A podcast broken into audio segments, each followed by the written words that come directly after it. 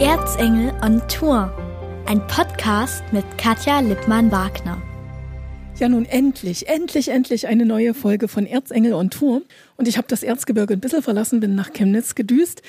Und von hier aus werden ganz viele Menschen Richtung Erzgebirge düsen, beziehungsweise sich nach oben kämpfen. Denn der Fichtelbergmarsch steht mal wieder an. Markus Müller hat den ganzen erfunden. Markus, wie ist es dazu gekommen? Ja, man ist selber mal 100 Kilometer gewandert und da ist dann die Idee gekommen, Mensch, solche langen Strecken sollten doch mal viel mehr Leute machen. Und da haben wir uns aber trotzdem erstmal auf 60 Kilometer eingeschossen und das ist eine gute Strecke. Und das sieht man ja auch an den vielen Leuten, dass die genau richtig ist und dass es nicht zu lang ist und nicht zu kurz. Und ja, was ja das Besondere ist, Fichtelbergmarsch, ihr startet in Chemnitz und wollt dann irgendwann auf dem Dach Sachsens ankommen. Das heißt, höhenmetermäßig steht ja, glaube ich, über allen anderen Ultramärschen, die es da so gibt, oder? Ja, wir haben schon ordentlich Höhenmeter mit 1700. Ne? Es geht schon immer schön berghoch und auch wieder bergab und dann geht es wieder berghoch. Und ja, auf 64 Kilometern läppert sich das schon zusammen. So Ultramärsche erfreuen sich ja irgendwie gerade großer Beliebtheit. Also es gibt Mammutmärsche und Megamärsche und was weiß ich nicht, durch große Städte, durch schöne Landschaften. Aber du hast es wirklich nur mit dem Erzgebirge. Ja, bei mir ist es so, dass es äh, für mich wichtig ist, nicht irgendwo auf irgendwelchen Asphaltpisten um in eine Stadt mit zwei Millionen Einwohnern zu rennen, sondern dass halt die Leute wirklich ein Erlebnis haben, eine, einen Genuss haben auf der Strecke und dass auch Landschaft dabei ist und wenig Asphalt. Der Fichtelbergmarsch ist aber nur ein Teil, ein Angebot. Man kann noch mehr machen. Ja, ganz genau. Wir haben jetzt seit letztem Jahr noch den Erz 50. Wie der Name schon sagt, 50 Kilometer durchs Erzgebirge. Es ist eine Strecke, die auch durchs tschechische Erzgebirge geht. Also wir laufen durch zwei Länder. Und dann haben wir das dieses Jahr noch erhöht auf den Erz 35. Also man kann auch 35 Kilometer jetzt laufen. Und das ist für alle die, denen die 50 zu viel sind, die wollen wir hinterm Ofen vorholen und wollen wir zeigen, wie schön das Erzgebirge ist und auch der tschechische Teil, der wirklich nicht zu vernachlässigen ist. 35 Kilometer klingt jetzt für den einen oder anderen nicht so viel, aber auch da stecken einige Höhenmeter drin. Genau, es sind 650 Höhenmeter auf der 35 Kilometer Strecke und ja, das ist auch ausreichend, denke ich mal. Das ist ausreichend für mich auf jeden Fall, denn ich habe wirklich einen enormen Respekt vor diesen Höhenmetern, auch wenn ich wirklich gern wandere. Wie bereitet man sich denn darauf vor? Wandern, wandern, wandern. Ganz klar. Also einfach vorneweg immer mal sich rantasten, mal 20, mal 25, mal 30 Kilometer ne? oder halt auch mal 45, wenn man die 50 gehen will. Und das merkt man dann. Ob es funktioniert oder nicht. Ganz genau. Ne? Also spätestens dann, wenn jemand bei 25 schon aufhört und sagt, oh Gott, ich habe Riesenblasen und so, dann sollte man doch etwas mehr trainieren im Vorfeld. Markus, ich habe viel gelesen, weil ich, wie gesagt, auch jetzt so ein bisschen die längeren Strecken für mich entdeckt habe und da auch noch ein bisschen, ja, ein paar Kilometer dazukommen sollen. Viel gelesen und festgestellt, dass die Meinungen darüber, was man denn alles braucht, weit auseinandergehen. Beispielsweise der Marathonläufer, der wird auf solchen Strecken kaum eine Chance haben oder wie siehst du das? Nein, das würde ich jetzt nicht sagen. Ein Marathonläufer ist doch ein fitter Mensch und der würde das natürlich auch schaffen. Also gar keine Frage. Ist es eine reine Kopfsache? Ja, das kommt darauf an. Also bei dem einen mehr, bei dem anderen weniger, aber natürlich der Kopf spielt immer mit. Wir haben uns ja kennengelernt, ich weiß nicht, beim wievielten es war, auf jeden Fall schon ein paar Jahre her. Mittlerweile seid ihr bei wahnsinnigen Startzahlen. Wie viel wären es denn dieses Jahr? Ja, wir haben um die 1650 Starter dieses Jahr und das ist schon beachtlich. Das heißt, bis nach Oberwiesenthal Menschenmenge, Menschenkette. Ja, das äh, zieht sich dann doch schon auf viele, viele Kilometer, wo dann die Leute, sage ich mal, sich an der Perlenschnur aufreihen. Ich erinnere mich in der Zeit, wo wir uns regelmäßig getroffen haben, da sind nicht viele angekommen. Also da hattet ihr doch schon eine hohe, enorme Abbrecherquote. Mittlerweile hast du mir am Telefon im Vorgespräch schon gesagt, hat sich das ein bisschen geändert. Ja, die Leute sind vorbereitet, die kommen nicht mehr aus der Kalten, die haben ordentliche Schuhe und wir haben eine Abbrecherquote von roundabout 10 Prozent plus minus 2. Jetzt habe ich mich ja auch auf dieses Interview vorbereitet, wiederum viel gelesen, ein paar Erfahrungsberichte gelesen und festgestellt, einige zweifeln diese Abbrecherquote an. Also die sagen, naja, der Bus fährt nach oben, wer kontrolliert das, wie, wie, wie machst du das? Also dass du dir sicher bist, dass die nicht wirklich das letzte Stück mit dem Bus fahren auf den Fichtelberg und dann sich doch noch die Medaille holen. Ja gut, das ist natürlich schwer zu kontrollieren, aber wer sich selber betrügt, der muss das machen, das können wir da nicht aufhalten. Also gehen wir mal davon aus, dass jeder da eine Eigenverantwortung trägt. Stempel gibt es nicht unterwegs, oder? Nein.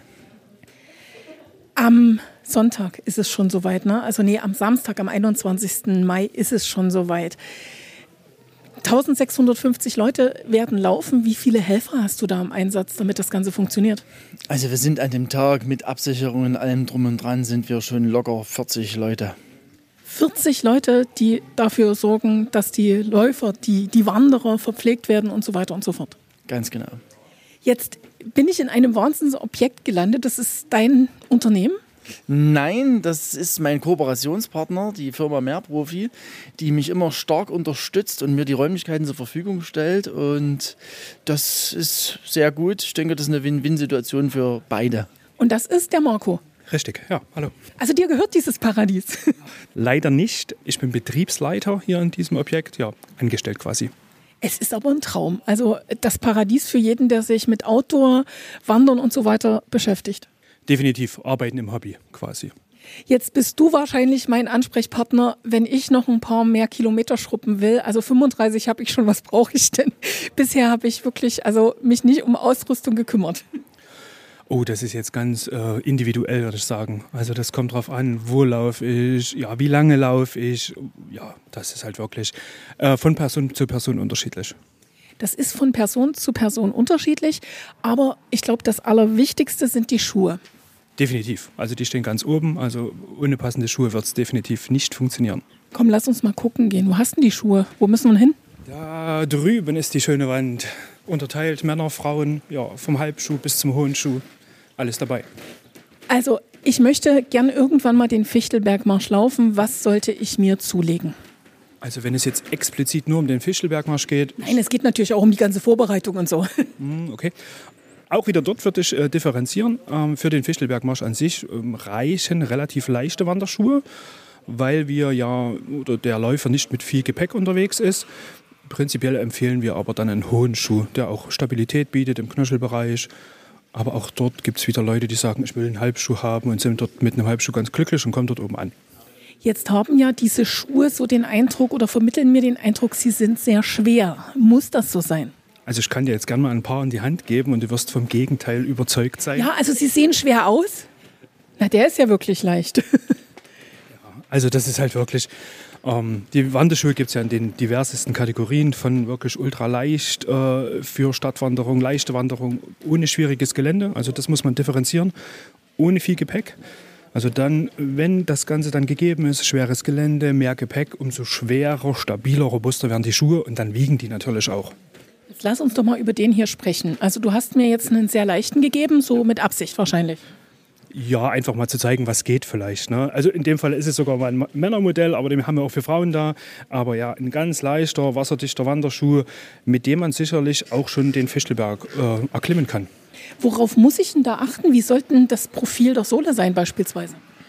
Also Profil muss es in dem Falle gar nicht so viel haben, weil wir halt auch wieder kein so mega schweres Gelände haben. Also ich würde jetzt mal die Alpen oder eine Alpenüberquerung oder eine Hüttentour einfach mal so in Gedanken rufen. Da brauche ich halt schon mehr Profil.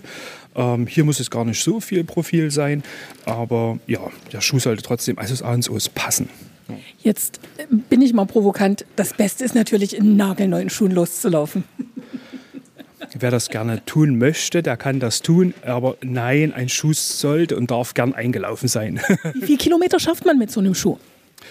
Auch unterschiedlich. Also mm, ich habe. Also bis der kaputt geht, meine ich. Ne? Auch wieder dort äh, Gegebenheiten angepasst. Also ich hatte Leute, die halt irgendwo 300, 400 Kilometer in einer Woche durchgezogen haben, also wirklich richtig extrem, dann war der Schuh platt. Aber die waren halt auch in scharfkantigen Stein und so weiter. Ansonsten halten die schon ein paar Jahre, würde ich sagen. Jetzt haben wir das mit dem Schuh geklärt. Also das ist ganz wichtig, der muss sitzen. Ziehe ich dann Wandersocken rein oder vielleicht doch irgendwie was mit Kompression? Ein wenig Glaubensfrage, muss ich jetzt sagen. Also die, das, die Socke muss gut passen. Sie sollte sich nicht bewegen in dem Schuh. Das ist halt auch was, weil dann, sobald Falten geworfen werden, das sind halt wieder, ist halt wieder eine Anfälligkeit für Blasen gegeben. Jetzt fragen wir mal den Markus. Markus, du bist doch schon zigmal auf den Fichtelberg hoch. Mit welchen Schuh, mit welchen Socken? Also am liebsten ziehe ich Kompressionssocken an Und, also Glaubensfrage Kompression. ja. Und bei mir ist es so, es kommt auf die Strecke drauf an. Also alles, was über 30 Kilometer ist, habe ich es doch lieber etwas leichter am Fuß. Also dann darf es der Turnschuh sein oder schon ein Wanderschuh? Ich laufe in 90 Prozent der Fälle mit Turnschuhen, ja. Jetzt gibt er das auch noch zu. Ist das was, was du auch empfehlen kannst? Also Turnschuh ist ja, man geht ja, es geht ja überein. Also Turnschuh, leichter Wanderschuh, ich glaube, das nimmt sich nicht viel. Also ich denke, das also ist die Unterschiede sind jetzt auch, wenn ich so gucke, nicht gravierend mehr, ne? Nein, nein, auf gar keinen Fall. Also ich, so ein Schuh, den wir gerade in der Hand hatten, der geht auch als ein Turnschuh im umgangssprachlich durch. Ne? Also das ist ja, da ist nicht kein riesiger Unterschied. Ne? Also das wird ja dann eher wirklich in die Laufschuh, Leichtwanderschuh. Also das ist ja das, was wir auch empfehlen. Man kann es natürlich als Turnschuh betiteln. Wenn wir den Fichtelbergmarsch anstreben oder mitmachen, dann erwarten uns natürlich verschiedene Versorgungsstellen. Aber wenn ich das sozusagen nicht habe, dann muss ich mich natürlich auch entsprechend ausrüsten. Was gehört denn alles in den Rucksack rein und was empfehlst du trotzdem für den Fichtelbergmarsch zusätzlich noch mitzunehmen? Also auf jeden Fall Regenschutz, weil ja beim Fichtelbergmarsch es in 90 Prozent der Fälle immer regnet. Dann vielleicht auch noch was zum Wechseln im Ziel. Auf dem Fichtelberg ist es ja ganz oft viel, viel kälter als am Startpunkt. Und äh, eine Powerbank, dass man, wenn man doch mal irgendwie Hilfe holen muss oder sonst irgendwas, dass das Telefon sozusagen genug Saft hat. Das ist jetzt das Erste, was ich mir angeschafft habe. Also es hat mich furchtbar genervt, dass mein Handy nicht durchgehalten hat. Eine ordentliche Powerbank kann ich mein Handy dreimal aufladen. Perfekt. Genau, ne, das ist auf jeden Fall von Vorteil, wenn man sowas dabei hat.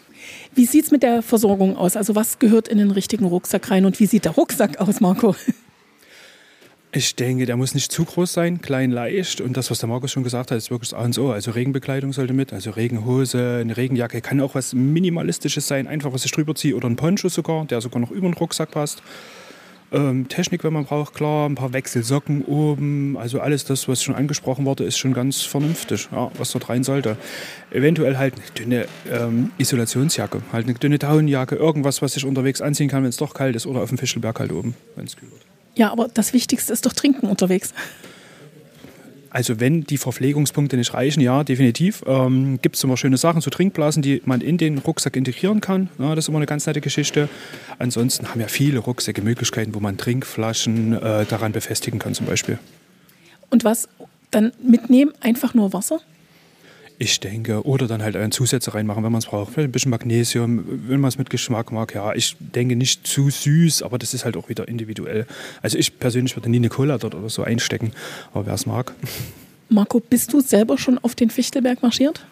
Nein. also Wie geht denn das? Hier, nicht von hier. also klar, oben waren wir alle schon. Ja, ja, natürlich. Also gehen auch viel wandern. Also wir sind morgen auch wieder, der, äh, also jetzt touristisch auf der Bastei unterwegs, ne, mit Familie. Ähm, Aber gemäßigt. Ja, natürlich. Also das ist schon, also das ist tatsächlich eine Geschichte, da sollte man nicht unvorbereitet sein und das würde ich sagen, bin ich gerade. Ne? Also wandern ja, also bis 20 würde ich jetzt sagen, mache ich aus der kalten. Alles, was drüber ist, wird definitiv anstrengend und ja, das sollte man geübt haben. Wie gesagt, ich bin bei 35 jetzt mittlerweile gelandet. Das reicht noch nicht für den Fichtelbergmarsch, aber man weiß ja nicht, wie es dann nächstes Jahr aussieht. Jetzt haben wir den Rucksack geklärt. Was ziehe ich an? Das ist ja auch noch so eine Frage, die ich unbedingt klären muss. Ähm, leichte, schnell trocknende Sachen. Also meine typische Wanderhose, vielleicht ein leichtes Softshell, was gut atmet, was aber auch ein bisschen Wind und Wasser abhalten kann. Ähm, wir mögen gern Merino-Wollteile, so als Unterziehgeschichten, T-Shirt oder wenn es kühler ist, als dünne Unterhosen. Und oben drüber dann auch wieder eine dünne Regenjacke, eine Windstauerjacke oder halt eine Softshelljacke. Das Hauptproblem ist ja wirklich auch der Temperaturunterschied. Also ich habe Jahre erlebt, da seid ihr hier losgelaufen oder da ist man hier losgelaufen. Da war es angenehm, also da war Frühling und oben auf dem Berg dann richtig kalt. Natürlich auch, wenn man so kurz vor 21 Uhr, ich glaube, das ist bei euch so Deadline, ne? also da ankommt. Ja, also wie gesagt, wir haben schon sonst was erlebt dort oben. Äh, Hagel und, und kalt und Gewitter. Also ja, auf jeden Fall was anziehen für dort oben, für das Ziel. Und was ich sehr schön finde, ist, wenn man ankommt, dass man die Schuhe ausziehen kann und hat ein paar Flipflops dabei. Das finde ich ist was ganz Sensationelles. Also die Flipflops vielleicht noch irgendwo in den Rucksack tun, das ist wirklich der Tipp. Ganz genau, ganz genau. Es gibt nichts Schöneres als raus aus den Schuhen, raus aus den Socken und in Schuhe rein, wo man Platz hat, wo es sich ein bisschen kühler anfühlt und alles. Also Aber da habt ihr ja auch was. Definitiv, haben wir alles da. Also auch wer mit einer Trekking-Sandale starten möchte, haben wir Trekking-Sandalen da. Ja, also kein Problem. Wo lang führt denn die Strecke? Also mal so ganz grob. Du hattest ja gesagt, also man soll Erlebnis haben. Das habe ich, glaube ich, nur die ersten 30 Kilometer und dann wird es einfach nur noch Krampf. Ja, wir laufen aufs Chemnitz raus, laufen durch Burkhardsdorf, laufen dann durch den Geirischen Forst, kommen dann in Scheibenberg an und kommen zum Unterbecken dann über den Reitsteig auf den Fichtelberg. Was ist der schlimmste Moment, wo du immer wieder hörst, also da denke ich übers Aufhören nach oder da tut es richtig weh, da brennt alles? Das ist der Kilometerpunkt 56, glaube ich. Dort geht es nochmal ordentlich bergab, wo alle denken, das kann doch nicht sein, wir müssen doch bald oben sein. Nein, da geht es nochmal schön bergab. Und es gibt auch keine Möglichkeit, diesen 56. Kilometerpunkt zu umgehen. Nein, man müsste höchstens in der Brücke bauen. Wenn das jemand macht, dann würde das funktionieren. Das wäre natürlich noch eine Möglichkeit für die nächsten Auflagen. Dann hoffe ich, dass in diesem Jahr wieder ganz viele von den 1650 Leuten ankommen. Ist schon mal was Schlimmes passiert, womit du, also ich sag mal, gehadert hast dann auch und gesagt hast, ne Mensch, hätten wir uns da nicht besser darauf vorbereiten können? Nein, es ist noch nichts schiefgegangen und wir sind auch immer gut ausgestattet mit der Bergwacht und anderen Dienstleistern, die uns da absichern und das passt alles. Dann, wie gesagt, toi toi toi für den, wie, der wievielte ist es eigentlich? 18. ist es. Der 18. Also toi toi toi für den 18. Fichtelbergmarsch am 21. Mai ich glaube, gegen fünf wird hier gestartet und spätestens 21 Uhr müssen sie dann oben sein. So sieht's aus. Ab 4.30 Uhr geht es schon los, aber bis 21 Uhr sollte jeder da sein, aber das ist zu schaffen. In welcher Durchschnittsgeschwindigkeit rechnest du? Ja, die meisten gehen so um die 5 km/h. Dann Daumen drücken für alle Teilnehmer. Glück auf. Glück auf, genau. Glück auf. Das war Erzengel on Tour, ein Podcast mit Katja Lippmann-Wagner.